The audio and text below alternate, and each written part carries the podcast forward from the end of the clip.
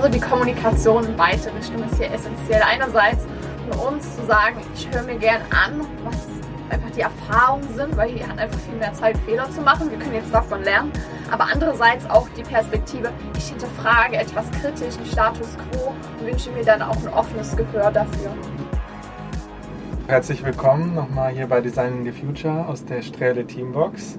Jetzt habe ich drei Gäste da und zwar von unserem Workshop Next Generation. Und da wollen wir einfach mal die Stimmung einfangen. Stellt euch doch erstmal vor.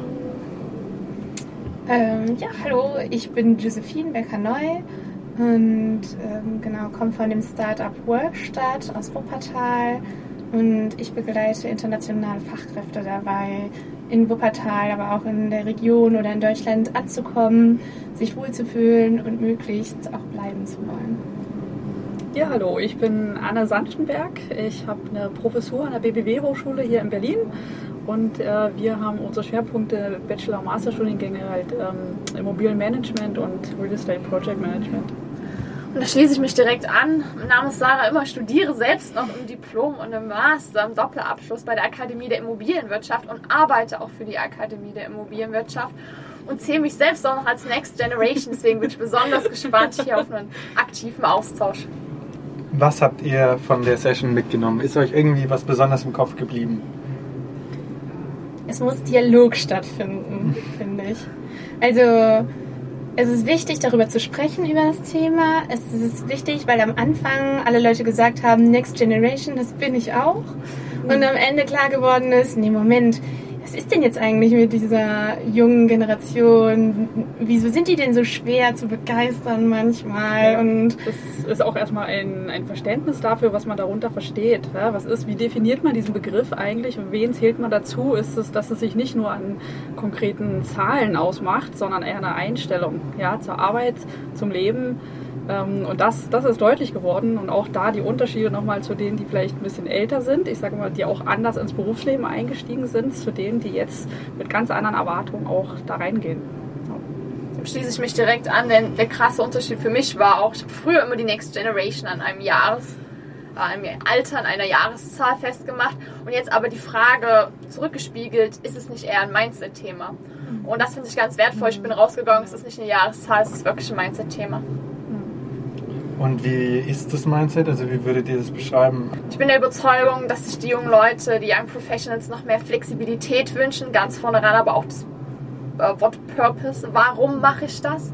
Ist es sinnstiftend? Gleichzeitig hat sich in der Diskussion aber auch herausgestellt, dass trotzdem das Thema Gehalt und eine faire äh, Vergütung der Arbeit essentiell ist. Mhm. Ähm, Gehalt ist immer ein Thema, aber was natürlich noch viel oder ganz, ganz wichtig ist, wo vielleicht das Gehalt auch nur ein Punkt dessen ist, ist die Wertschätzung der Arbeit. Ja? Augen auf Augenhöhe zu kommunizieren, den anderen, auch wenn er nicht diese Praxiserfahrung mitbringt, äh, genauso aber äh, neue Ideen äh, anzuhören, ja, und auch eventuell Raum zu lassen, die umzusetzen und das nicht gleich abzublocken, weil man es einfach nicht kennt. Und das ist, glaube ich, ganz, ganz wichtig. Die Kommunikation ja, äh, zwischen den Generationen. Ja, dem schließe ich mich total an. Also ich fand es auch, ich finde es super wichtig, dass die junge Generation sich wertgeschätzt sehen will, sich also dass sie gesehen werden will, einfach in dem, was sie hat und in dem, was sie kann und ist. Und ähm, die Perspektive sich selbst für wichtig empfindet und auch so gesehen werden. Also die Kommunikation in beide Richtungen ist hier essentiell. Einerseits von uns zu sagen, ich höre mir gern an, was einfach die Erfahrungen sind, weil hier hat einfach viel mehr Zeit, Fehler zu machen. Wir können jetzt davon lernen. Aber andererseits auch die Perspektive, ich hinterfrage etwas kritisch, einen Status quo und wünsche mir dann auch ein offenes Gehör dafür. Wie schaffen wir das irgendwie, einen besseren Austausch auch bei der Arbeit ähm, zu schaffen? Also da gab es ja unterschiedliche Modelle, die da diskutiert wurden. Ähm, da ist mir im Kopf geblieben ein, ein Mentorprogramm. Da würde ich auch direkt einsteigen, weil für mich ist es essentiell, äh, einen Mentor zu haben. Sei es äh, die eigene Führungskraft oder einfach jemand, der einen Coach, der einen auch kritisch selbst hinterfragt, dass man reflektiert. Und wenn man so eine Partnerschaft hat oder so ein Tandem, einfach, du sagtest Mentor- und Mentee-Verhalten, befruchtet man sich damit gegenseitig. Und das war auch der ausschlaggebende Grund, warum ich mich für meine Arbeitgeber entschieden habe, weil ich einfach dadurch sehe, ich arbeite für ein Unternehmen, das Werte vertritt, aber gleichzeitig arbeite ich auch für eine Person. Und da möchte ich einfach wissen, dass ich A gut aufgehoben bin, denn ich möchte gefördert werden und gleichzeitig fordert die Person aber auch für mich und da möchte ich das auch leisten. Aber das erfordert ja auf der Seite des Mentors auch ein gewisses Mindset. Ich finde auch sehr wertvoll, dass sich die Generation auch die Zeit nimmt. Weil ich glaube, gerade wenn es Führungskräfte sind oder einfach erfahrene Professionals, ist das, das was sie am wenigsten haben, ist Zeit. Und wenn sie mir dann Zeit schenken, schätze ich das einfach sehr wert. Vielleicht kann ich das nochmal äh, weitergeben aus der Sicht von, äh, von einer Professorin, wie da die Verhältnisse auch mit den Studierenden sind. Weil sie sind jetzt ja sch schließlich auch ein Vorbild für die nächste Generation. Ja, ganz wichtig sehen wir den Austausch. Ja, ähm, äh, eigentlich das Gespräch auf dem Flur ist viel wichtiger, als vorne zu stehen und was zu erzählen. Also das, was zwischen Tür und Angel kommuniziert wird, hat manchmal, ich würde nicht sagen mehr Inhalt, aber es manchmal gibt mehr einen richtigen äh, Richtung vor, vielleicht auch für den Studierenden, wo sie sich hinorientieren möchten. Was ist für sie wichtig und wo sind ihre Stärken? Ähm, und das muss man kommunizieren. Wir sind, klein, wir sind eine Hochschule, wo wir kleine Gruppen haben mit Studierenden. Das ist uns sehr gut möglich, das auch durchzuführen. Und da, ich kann sagen mal, weil die meisten meiner Studierenden halt wirklich mit Namen und kann das Gesicht immer auch dem Namen zuordnen, ist nicht immer so, aber das ist natürlich ein großer Vorteil. Das Reden, das Miteinander reden. Ja, was wollt ihr? Was will ich? Und äh, wo kommen wir zusammen? Ja, und äh, wo hakelt's? Ja, und da kann man da am besten das kurz besprechen und dann lösen, ja, mhm. wenn es Themen gibt. Ja, das Verhältnis ist tatsächlich eher so wie ein Coach, ne? wie gesagt habt, dass ähm, die Next Generation sich eigentlich jemanden wünscht, der nicht von oben herab quasi sagt, was zu tun ist, sondern durch gezielte Eingriffe die Person auch dahin bringt, irgendwie Selbstverantwortung zu übernehmen, auch eine Fehlerfreundlichkeit mit an den Tag legt, dass man Fehler machen darf. Das fand ich mega wichtig, dass du das eben gesagt hast, weil aus Fehlern wächst man letztendlich auch, wenn man ganz, sonst ganz hält man sich immer zurück und ja, das ist glaube ich sehr wichtig in dem Verhältnis. Wie siehst du den Vergleich? Du hast ja auch viel mit Menschen aus dem Ausland zu tun, die nach Deutschland kommen, um zu arbeiten. Äh, vor allem junge Menschen. Also möchtest du vielleicht mal kurz über dein Projekt sprechen und erzählen, ob du irgendwelche Unterschiede wahrnimmst zu jetzt äh, deutschen äh, jüngeren Menschen und jetzt welchen vielleicht von weiter weg? Ja, also wir also Workstatt als Startup ähm, begleitet die internationalen Menschen wirklich schon ganz früh. So, wenn teilweise die Entscheidung auch noch so auf der Kippe steht, ob die überhaupt äh, nach Wuppertal kommen sollen oder nach Deutschland. Und ich höre schon mal zu und sehe einfach den Menschen und zeige auch, ich bin hier und wir sind hier und sind nicht dein Arbeitgeber und du kennst schon jemanden vor Ort und holt auch die Leute sozial ab. Und ähm, genau, begleitet dann dabei mit allen Fragen und Sorgen und Ängsten und Erwartungen und Wünschen, die so ein Mensch oder auch eine Familie mit sich bringt, die dann hierher kommen, äh, um hier erstmal zu arbeiten, aber hier dann letztendlich auch zu leben. Ähm, genau. Und ja, was ich auf jeden Fall erlebe, ist, sind sehr, sehr motivierte, sehr selbstständige Leute, die ähm, mit einer Erwartungshaltung auch irgendwo kommen, was ich finde, was zu der Generation auch passt. So, hier bin ich und ich bin wichtig und ich mache mir Gedanken über die Zukunft und ähm, ja, das merkt man schon, dass sie auch ähm, mit einer Erwartungshaltung in eine Stadt gehen und ja auch eigentlich überall hingehen könnten. Das ist diesen Menschen auch klar und die kriegen auch viele Angebote aus anderen Ländern oder Städten könnten theoretisch überall arbeiten und genau, stellen deswegen auch irgendwo Forderungen, was, was ich auch in der Generation einfach sehe. Mhm. Das sehen wir ja vielleicht auch oft, gerade Stichwort Forderungen. Die junge Generation hat nicht überall den besten Ruf, gilt als eben fordernd, als sehr freizeitorientiert. Manchmal vielleicht auch das Wort faul, das wird ja immer wieder propagiert. Es, es gäbe keine Arbeitskräfte, weil keiner mehr arbeiten würde. Also wie, wie, nehmt ihr das wahr? Ich kann es, äh, möchte das nicht bestätigen. Ne? Ich sehe gerade bei meinen Studierenden da eine, eine große Bereitschaft, viel zu geben, äh, sich zu engagieren. Ähm, auch ähm, sich einzubringen, neue Ideen mit äh, zu entwickeln, ja, und die auch umsetzen zu wollen. Ähm, es ist nur eine andere, ich sage jetzt mal Arbeitskultur beziehungsweise auch ähm, Arbeiten und das normale Freizeitleben miteinander zu kombinieren. Ähm, anders als es vielleicht noch vor 20 Jahren der Fall war, wo man halt äh, sich entschuldigen musste, wenn man abends äh, nach Hause möchte. Ja? Oder der Beste war der, der das Licht ausknipst. Der war, war noch.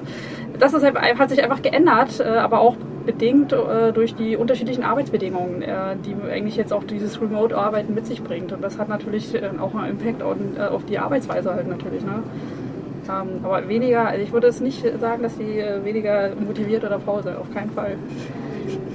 Mir fällt es besonders schwer, die Frage zu beantworten, weil ich mich ja selbst zur Next Generation sehe und deswegen jetzt besonders auch kritisch sein möchte, denn man kann sie nicht alle über einen Kamm mhm. scheren und die einzig richtige Antwort ist, es kommt darauf an.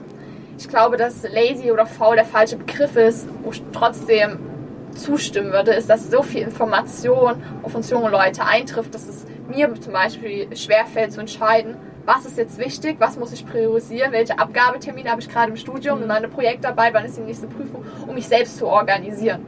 Weil einfach so viele verschiedene Medien sind, auch im Arbeitsalltag. Man hat das E-Mail-Postfach, jetzt kommt noch WhatsApp Business dazu, schreibt mir jemand über LinkedIn, zack, hat man über das CRM-System noch eine Nachricht. Und das alles zu organisieren und den Überblick zu halten, fällt mir manchmal schwer aber gleichzeitig nehme ich auch wahr, dass viele auch von den Studierenden schon, nach mir kommen, bereit sind, Verantwortung zu übernehmen, was ich sehr wertvoll finde, mitgestalten wollen und auch gehört werden wollen. Ich glaube, das ist ein wirklich positives Argument für die nächste Generation, die ich hier besonders stark wahrnehme. Gerade mitgestalten, da ist ja auch immer das Stichwort Purpose. Es soll sinnstiftend sein, was ich tue. Also zum einen definieren wir uns vielleicht nicht mehr so stark über Arbeit wie früher. Und zweitens, ähm, wie wichtig ist das, was ich tue und wie wichtig ist, dass ich eben auch einen guten Beitrag dazu leiste, dass die Gesellschaft und auch die Umwelt vielleicht auch in Zukunft noch funktionieren. Ich glaube, Purpose hat extrem krass an Bedeutung gewonnen und ist für viele Menschen ja extrem wichtig geworden. Und ähm, ich glaube, bei vielen, in vielen Dingen kann man auch Purpose finden. Es ist wichtig, dass man ähm, darüber kommuniziert auch, warum bestimmte Arbeiten auch getan werden müssen. Wir hatten das ja auch eben mit der Schwarzbrotarbeit. ähm, da dachte ich mir, es ist einfach wichtig auch zu zeigen, okay, wir als Unternehmen brauchen jetzt das und das und das und dafür müssen diese Schritte getan werden. Wie organisieren wir uns jetzt hier? Und dann wird sich das auch ergeben, dass bestimmte Arbeiten auch einfach getan werden müssen. Und was sie eben gesagt hat, das fand ich so super interessant, sozusagen, du musst dich jetzt beweisen und da musst du jetzt durch und da mussten wir alle durch und dann musste ich da erstmal hinkämpfen und deswegen musst du jetzt die Schwanzbordarbeit machen. Da dachte ich so, nee, so funktioniert das einfach heute nicht mehr. So funktioniert das nicht. Die Frage ist auch, wenn man das selber erfahren hat, und da zähle ich mich auch dazu in meiner, äh, gerade im Bachelorstudiengang beim dualen Partner, wo dann ganz viel Ablage dran war. Krass möchte ich das weitergeben? Das wäre jetzt nicht vertreten und die Antwort habe ich mit Nein beantwortet. Ich möchte das auch nicht weitergeben, denn irgendwo muss man ja mal einen Cut machen. Wir müssen uns jetzt nicht alle anstrengen. Ja, es ist wichtig, Arbeit muss getan werden, aber die Frage, warum ist es auch wichtig, dass die Person weiß, und tut sie es. Genau, genau das, das ist, das mega wichtig, zu sagen, hier gibt es Schwarzbrotarbeit, aber guck mal, dass wir auf Augenhöhe darüber sprechen. Wir müssen das irgendwie alle machen genau, und so. fängt schon damit mit der Kommunikation an. Ne? Schmeiße ich das Ding vor, demjenigen vor, einfach nur vorne hin, mach. Oder nehme ich mir auch die Zeit zu erklären, warum ist dieser Part der gesamten Arbeit genauso wichtig wie eine andere Aufgabe. Und allein dieses bisschen Zeit nehmen hat schon ganz, ganz viel Wertschätzung auch, äh, das zu erklären und einfach ihm demjenigen auch natürlich zu vermitteln, diesmal machst du das, diesmal macht es ein anderer. Einer muss es immer machen gehört dazu, gehört zum Gesamtpaket und das ist nun mal Teil des Ganzen. Aber es ist, glaube ich, die Kommunikation und das ein bisschen Zeit nehmen. Manchmal sind es wirklich nur fünf Minuten länger reden über das, was man gemacht haben muss, gemacht werden soll. Und das bringt schon ein bisschen mehr, ich sag mal, äh, auch Verständnis natürlich auf der anderen Seite. Und dann kann man auch nicht immer, äh, äh, nicht, sag mal, alles ablocken oder weiß auch dann, warum mache ich das. Diesmal mache ich es. Ist in Ordnung. Ja. Und wenn man versteht, ich dass man bei einem bestimmten Unternehmen arbeitet, was dieses Unternehmen irgendwie zur Gesellschaft beiträgt auch, dann versteht man auch, dass irgendeine doofe Liste vielleicht mal geführt werden muss oder überarbeitet werden ja. muss, weil das Unternehmen das in der Gesamtstruktur halt braucht und wir im Team irgendwie auf Augenhöhe arbeiten und alle haben irgendwas zu tun und die Liste muss halt auch gemacht werden. Ich finde es auch ganz wichtig, damals bei der Auswahl für meinen Arbeitgeber zu sagen, okay, ich habe einen Mehrwert. Und zwar das Schönste ist, wenn ich eine Studienberatung mache, die sagen dann, okay, ich mache die 15 Monate Diplom, berufsbegleitend, ich ziehe das durch. Ich habe den Mut, ich nehme mir die Zeit und die Energie. Und dann bewerben die sich und ich darf sie anrufen und sagen, hey, es ist gut gelaufen, sie sind zugelassen, das Abenteuer beginnt. Und das ist so schön für mich als Person, weil ich bin ja ein Teil davon. Ich durfte die Person beraten, konnten gucken, ist es überhaupt was für dich, erreichst du deine Ziele? Und dann auch zu sagen, hey, ich bin Teil dieser Begleitung. Wenn die dann ihren Abschluss bekommen, ihre Zeugnisse überreicht, ihre Projektpräsentation, das tut so gut, weil du einfach ein Teil von der Journey warst und von der Entwicklung der Person selbst. Deswegen auch von mir nochmal das Thema Purpose ist essentiell und es lässt einen auch die Extrameile gehen wir haben auch im Vorfeld mit Essentri gesprochen. Die haben zum Beispiel erzählt, dass sie einen sehr persönlichen Bewerbungsprozess haben, wo sie sich eben auch Zeit nehmen für den Bewerber und eben das nicht so vorstellen, dass sich da jemand vorstellt bei einem Vorstellungsgespräch, sondern dass es ja auch so ein gegenseitiges Kennenlernen ist. Und dass sie eben auch so eine neue Arbeitskultur haben, auch viel Transparenz schaffen, gerade auch zum Beispiel Thema Ungleichbezahlung zwischen den Geschlechtern, haben sie Transparenz geschaffen und haben die Löhne auch angeglichen. Und sie merken, dass sie eben sehr viele äh, Bewerbungen haben, wenig Probleme auch mit Fachkräftemangel und sie binden ihre äh, Leute auch stark ans Unternehmen. Also wie gesagt, also sie haben sich auch selbst so einen Purpose gegeben. Sie haben sich mal gefragt, warum machen wir das eigentlich? Und dadurch hat sich auch nochmal eine ganz andere Arbeitskultur entwickelt. Aber nochmal Stichwort Extrameile jetzt nochmal ein Themenwechsel. Einfach mal so zur Arbeit generell. Wir brauchen neue Arbeitsmodelle vielleicht einfach auch. Wir sind flexibler geworden, auch das war ein Thema. Das haben wir jetzt eine Generation, die eben auch mal von überall gerne arbeitet und vielleicht auch nicht unbedingt von 9 bis 17 Uhr oder bis 18 Uhr, sondern eben auch vielleicht mal abends eine Stunde oder halt morgens mal drei und dann eine Pause und dann vielleicht nachmittags wieder. Ist die Fünf-Tage-Woche und das 9 to 5, ist es überholt? Brauchen wir vielleicht die Vier-Tage-Woche? Also die Wissenschaft sagt ja oft, das ist auch jetzt nicht unbedingt was Leistungsschwächendes. Ja. Ja, ich denke, der Punkt ist nicht, dass man die Arbeit an, einer, an einem Zeitrahmen misst, sondern das, was am Ende herauskommt. Ja, und wie derjenige zu diesem Ziel kommt, kann derjenige vielleicht selber entscheiden oder auch beeinflussen und halt ähm, sich den Rahmen selber setzen. Wichtig ist, so einen bestimmten Punkt Stichtage oder äh, hat man natürlich, die muss man dann einhalten. Und in diesem Rahmen, jeder, jeder funktioniert, jeder Mensch funktioniert ja auch anders. Der eine arbeitet halt gerne vormittags und, und sehr produktiv, der andere halt eher nachts. Und das, das ist eigentlich das Wichtige, dass man dieses Potenzial der Menschen ja dann auch genauso nutzt und ihnen diese Freiräume gibt, das zu entscheiden, vielleicht wann er genau arbeitet. Muss nicht immer nachts sein, natürlich. Oder eben morgens ein bisschen, abends ein bisschen, beziehungsweise ähm, das selber einzuteilen. Und am Ende zählt das, was bei rauskommt und nicht äh, 9 to 5. Für den einen mag das gut sein und der wird da produktiv sein, dann soll man ihm diese Arbeit, dieses Arbeitsmodell auch lassen. Ja, also das ist ja nicht immer nur gegen äh, diese alte Weise, sage ich mal, sondern dass man das natürlich das, was äh, am effektivsten oder auch produktiv denjenigen äh, seine Arbeit gestalten lässt und, und im Outcome dann bei rauskommt. Das ist wichtig dem kann ich mich auch anschließen. Wir haben auch Arbeits äh, Vertrauensarbeitszeiten bei uns und ich war jetzt sehr enttäuscht, als von der Politik die Entscheidung gefällt wird, wir führen die äh, Stechuhr wieder ein. Was jetzt auch dazu führte, dass wir jetzt im Team ähm, eine App haben, wo wir uns immer einloggen müssen, ausloggen müssen und diese Transparenz, die wir mit Vertrauensarbeitszeiten hatten, ja komplett wegfällt. Wo ich mich frage, hey, wir wollen noch einen Schritt weiter gehen. Warum wird dann so ein Gesetz erlassen, dass es wieder notwendig ist, die Zeit zu tracken? Da wünsche ich mir auch einfach von, von, der, von der Rahmenbedingung, von der Gesetzgebung mehr Flexibilität. Ich bin eindeutig ein Vertreter auch von der Fünf-Tage-Woche tatsächlich, weil für mich habe ich erfahren, es ist angenehmer, die Zeiten aufzuteilen und lieber größere Breaks zu nehmen, anstatt alles so abzuarbeiten. Ich glaube, das ist eine sehr individuelle Frage.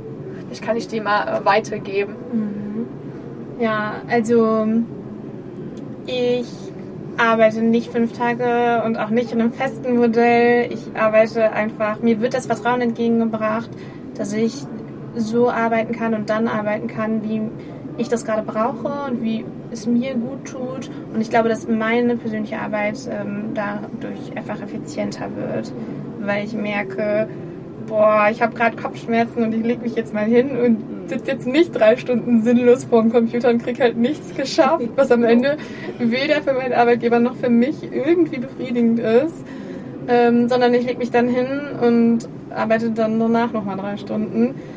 Ähm, das steigert auf jeden Fall meine Effizienz und das steigert aber auch ja irgendwie meine Lust darauf, ne? meine Gestaltung, mir irgendwie auch mal irgendwie morgens eine Stunde Yoga machen zu können und dann halt erst anzufangen und dass das einfach bei mir geht, das ist super und ich glaube, das würde vielen Menschen gut tun.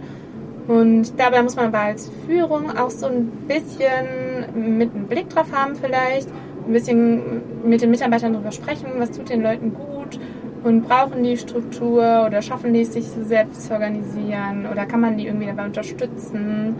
Ähm, ich finde schon wichtig, dass man auch einen Arbeitsplatz hat, wo man hingehen kann, wo man im Team arbeiten kann, dass nicht alles komplett einzeln und, und voneinander gelöst so stattfindet, weil das finde ich auch manchmal schwierig.